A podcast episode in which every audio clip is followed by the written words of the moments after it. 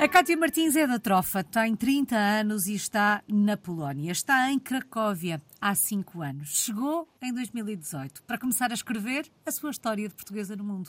É até lá que vamos para saber como é que tudo começou.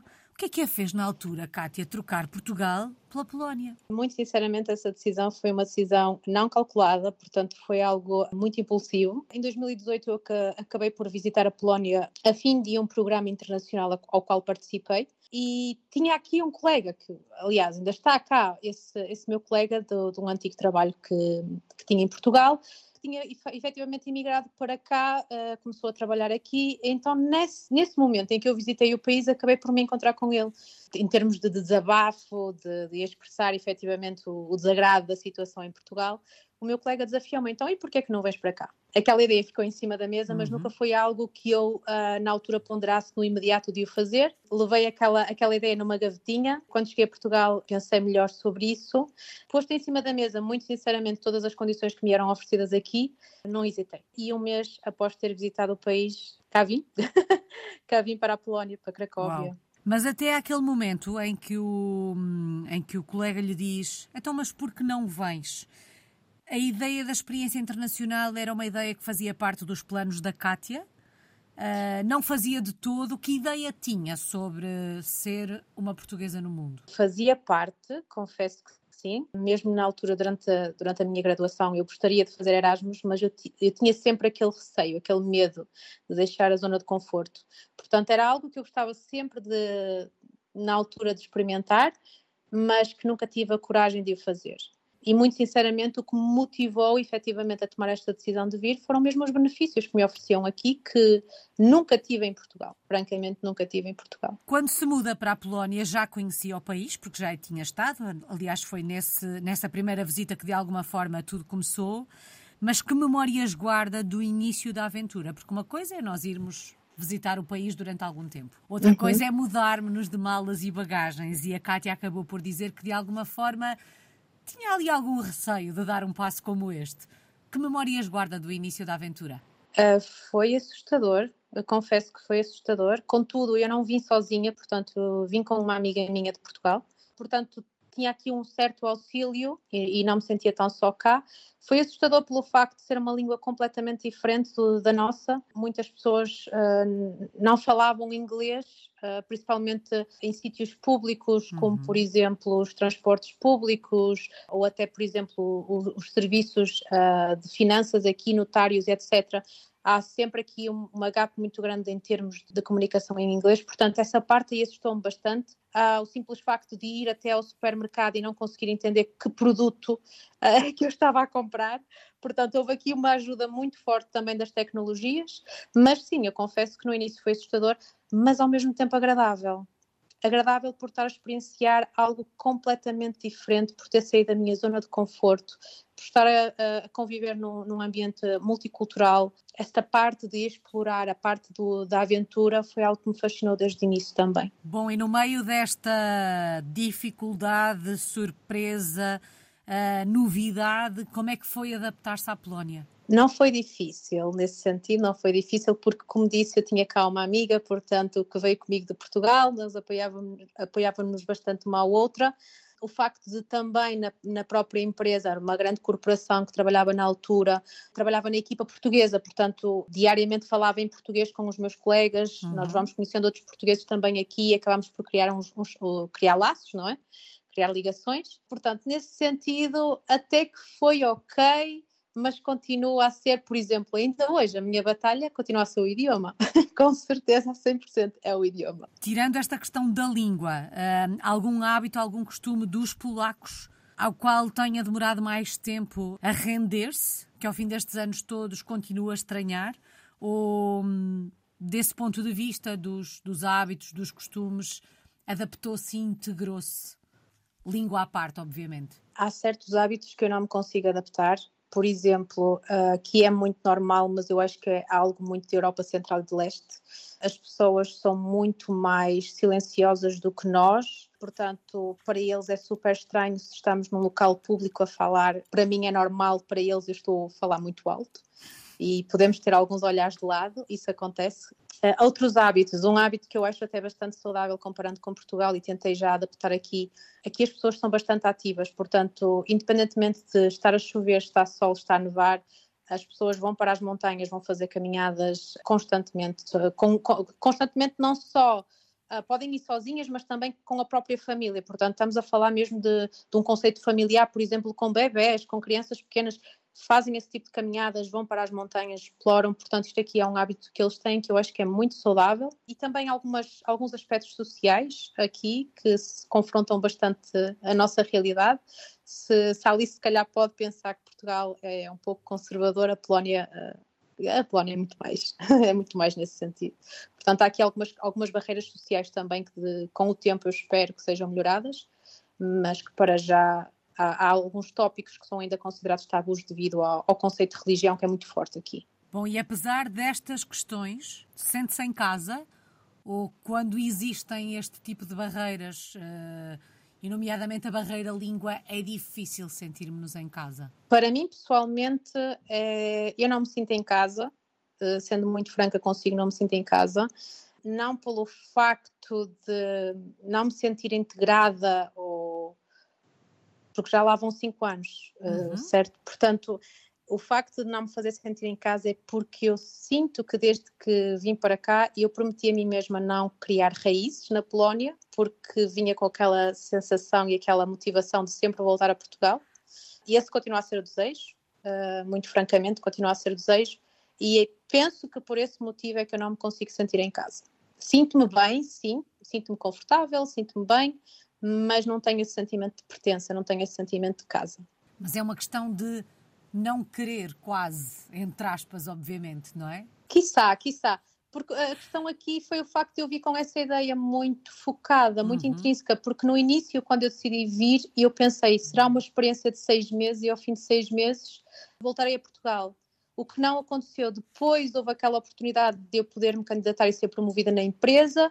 Felizmente fui promovida, então pensei, ok, mais seis meses. Após esses seis meses, ali já estávamos em Covid-19. Portanto, foi uma questão muito rápida, uh, numa questão de dois, três meses, quando já me tinha decidido, ok, agora vou voltar para Portugal. Eu penso que o universo não o quis, e então fiquei cá por causa dessa situação uh, da pandemia e continua a ser esse o desejo. Muito sinceramente, continua a ser esse. Só lamento o facto de eu saber perfeitamente que em Portugal nunca irei ter as condições que tenho aqui, nunca irei ter a qualidade de vida que tenho aqui, nunca irei ter a estabilidade financeira que tenho aqui.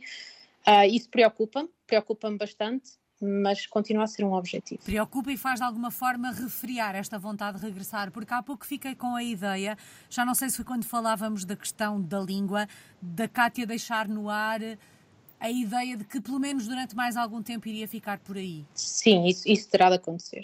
Isso terá de acontecer obrigatoriamente, porque precisamente por causa dessas limitações que existem agora no mercado de trabalho em Portugal, não só no mercado de trabalho, mas também no, no, no mercado imobiliário, portanto é quase impossível que eu consiga ter a minha independência em Portugal da mesma forma que eu tenho aqui na Polónia. Uhum. E é isso que efetivamente me está a criar uma certa barreira de eu tomar o passo de, de voltar a Portugal, porque tenho saudades de muita coisa. Tenho saudades do mar, tenho saudades do sol. O sol, Alice, o sol é tão importante. Tenho saudades do, do sol. Aqui na Polónia nós temos cerca de nove meses uh, escuros, digamos assim. Uh, portanto, tenho, tenho saudades de várias coisas, mas o que me motiva a voltar a Portugal é efetivamente o fator família, uhum. não é o fator uh, financeiro, não é? É o fator família. Esse, esse é o maior motivo que me faz querer voltar. Mas para já cá estamos e por cá ficaremos. Já vamos falar das, das saudades. A Kátia hum, falava há pouco uh, do aspecto conservador, dizia se acha que em Portugal somos conservador, aqui são mais. Mas são todos os polacos assim? É a sociedade em geral? Como é que caracterizaria os polacos? Uh, tive já esse contraste Uh, em termos de impressões pessoais, uh, já consegui ter conversas com pessoas da minha idade e mais jovens, com uma mentalidade completamente aberta, receptivos ao mundo, e eu, na altura, fiquei com a impressão de que essas pessoas que têm esse tipo de mentalidade são as pessoas que mais saem do país, que mais viajam, viajam que mais conhecem. Contudo, também já tive o oposto, pessoas, inclusive, mais jovens do que eu, com uma mentalidade muito cerrada, muito focada uhum. para o uhum. fator família, religião, pátria. Portanto, esses são os grandes valores aqui na Polónia: família, religião, pátria. São fatores mesmo muito fortes. Alguma tradição polaca que queira partilhar connosco, que tenha conhecido ao longo destes cinco anos? Eles têm tradições muito bonitas. Por exemplo, há uma que, que me fascinou particularmente, que é na altura do Natal. Na ceia de Natal, os polacos costumam colocar um prato a mais na mesa, mesmo que não recebam ninguém, porque ficam sempre na expectativa de que se alguém aparecer alguém que precise de um prato, de uma refeição quente naquela noite, eles abrem a porta para receber as pessoas, oh. mesmo que não as conheçam. E essa, essa, essa tradição particularmente aquece, aquece o coração, acho que é uma coisa muito bonita.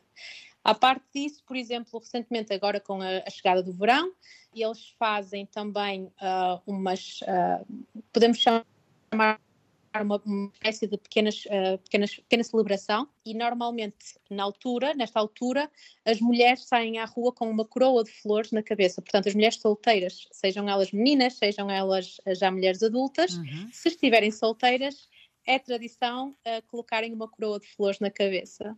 E esta tradição já vem, claramente, há muitos, muitos anos atrás. Acho bastante interessante. Tão bonito. E assim conhecemos um pouco destas tradições na Polónia. Em termos profissionais, Kátia, que projeto tem em mãos? O que é que está a fazer? Neste momento, uh, sou team leader, sou technical lead numa empresa de informática aqui na Polónia, uma corporação. Estou muito focada para a gestão de equipa, distribuição, monitorização. É um trabalho mais corporativo, portanto, em termos de carreira, foi completamente ao lado daquilo que eu programei para a minha vida e eu acho que aqui é que tem mais sabor também quando nós estamos a contar com tudo aquilo que, que projetamos.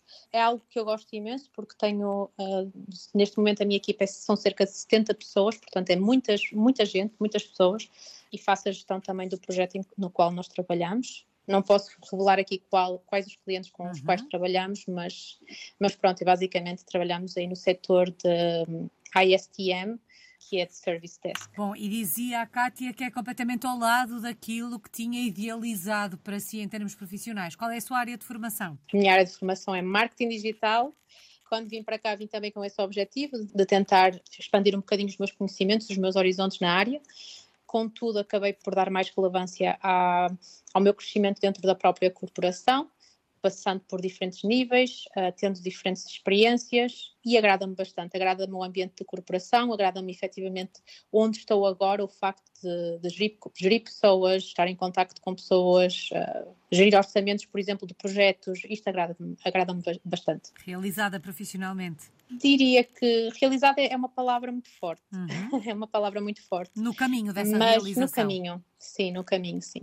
Por falar em caminhos, vamos conhecer Cracóvia. Se a fôssemos visitar, onde é que nos levava? Bom, há aqui dois, dois sítios obrigatoriamente que teriam que conhecer. O primeiro sítio, falando agora primeiro, vamos começar com, com algumas ondas mais positivas. Portanto, aqui o centro da cidade, que é o Rinec, mais conhecido como Rinec, uh, que traduzido para português é exatamente isso, centro.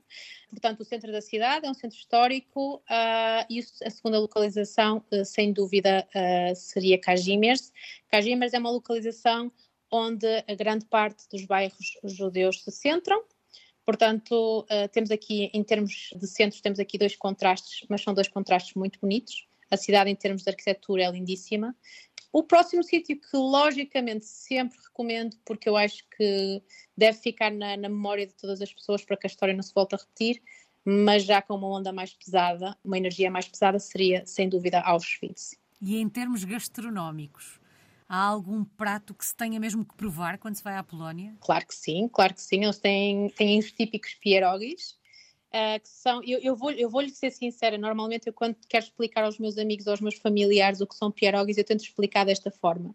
Imaginem rissóis sem serem empanados, mas que podem ser fritos ou, ou até cozidos. Portanto, os pierogis são sem dúvida o prato que, que, devem provar, à exceção de, além do pierogi também devem provar jurek, que é uma, uma sopa tradicional polaca, que altamente recomendo também foge bastante às, típicas sopas que nós temos em Portugal, portanto aqui as sopas são mais aguadas, um, mas é uma sopa bastante agradável. Uh, e outra coisa que seria mais uh, comida de rua são as zapiekancas. As zapiekancas uh, são uma espécie de pizza tom de sanduíche, é um mix, portanto, mas é bastante agradável também. Para, para um snack rápido, mas sim, sem dúvida esses três. Eu recomendaria esses três. Bom, ficam aqui uh, estas uh, sugestões. Há pouco deixamos no ar a ideia de futuro e de alguma forma percebemos que ele vai continuar a ser escrito uh, aí na Polónia. Estamos a falar de quê? De mais cinco anos? É, é uma questão difícil. Um, eu diria, eu diria deixar, deixar o tempo passar deixar eu, eu, vou deixando o tempo passar, neste uhum. momento não estou a projetar uh, nenhum número fixo uh, de, de, duração de até quando eu ficarei por cá, deixando o tempo passar e tentar observar se em Portugal posso ter ou não uma oportunidade que digamos uh, de forma muito sincera que me compensa esta mudança, mas para já sim o futuro será aqui e a posteriori logo se verá. Sem pressão. Qual é que tem sido a maior aprendizagem destes últimos cinco anos? Têm sido tantas tentar não ceder à pressão, muito sinceramente, em termos pessoais e em termos profissionais, tentar não ceder à pressão, tentar encontrar um equilíbrio, porque muitas vezes afundamos-nos tanto nos objetivos que temos que acabamos por nem sequer concretizar um terço uh, pelo facto de estarmos a colocar tanta pressão e tanta pressa em alcançar esses objetivos. Portanto, neste momento, eu diria que, é, que seria, seria essa a minha resposta, sem uhum. dúvida. Essa tem sido a minha maior aprendizagem. Vamos lá então falar das saudades. Já sabemos que tem saudades do mar e do sol. São estas as saudades maiores? Da família também, não é? Da família. Mas, uh, mas sim, se eu pudesse escolher alguma coisa que pudesse ter no meu dia a dia, à exceção da família, portanto, vou colocar a minha família de parte, uhum. mesmo, mesmo, sabendo que, que é o fator eh, mais importante. Mas sim, sol, o sol é bastante importante, o mar é bastante importante. Nós somos, nós somos filhos do, do, mar, os portugueses são filhos do mar, portanto, nós sentimos muita falta desse fator. O peixe fresco também. Se formos a falar em comida, a saudade também, eu posso lhe dizer os pratos todos portugueses, mas também do cotidiano português. Uh, uhum. Tenho saudades do cotidiano português, porque por exemplo, há uma diferença aqui da Polónia para Portugal que nunca, nunca me conseguiria adaptar, que são os horários das refeições. Os polacos têm por hábito comer, fazer as suas refeições bastante cedo. Por exemplo, o jantar, uh, normalmente eles costumam jantar por volta das seis da tarde. Para mim, esse horário ainda é a hora de um snack. Ainda estamos dentro do snack, do snack time, mas acho que aí nunca, nunca me conseguiria adaptar. Portanto, isso é algo que também sinto saudades de Portugal, porque é aquela, aquele, fator, aquele fator eh, já cultural. Uhum. Qualquer restaurante que possamos ir, sabemos perfeitamente que ninguém nos vai servir um jantar às seis da tarde.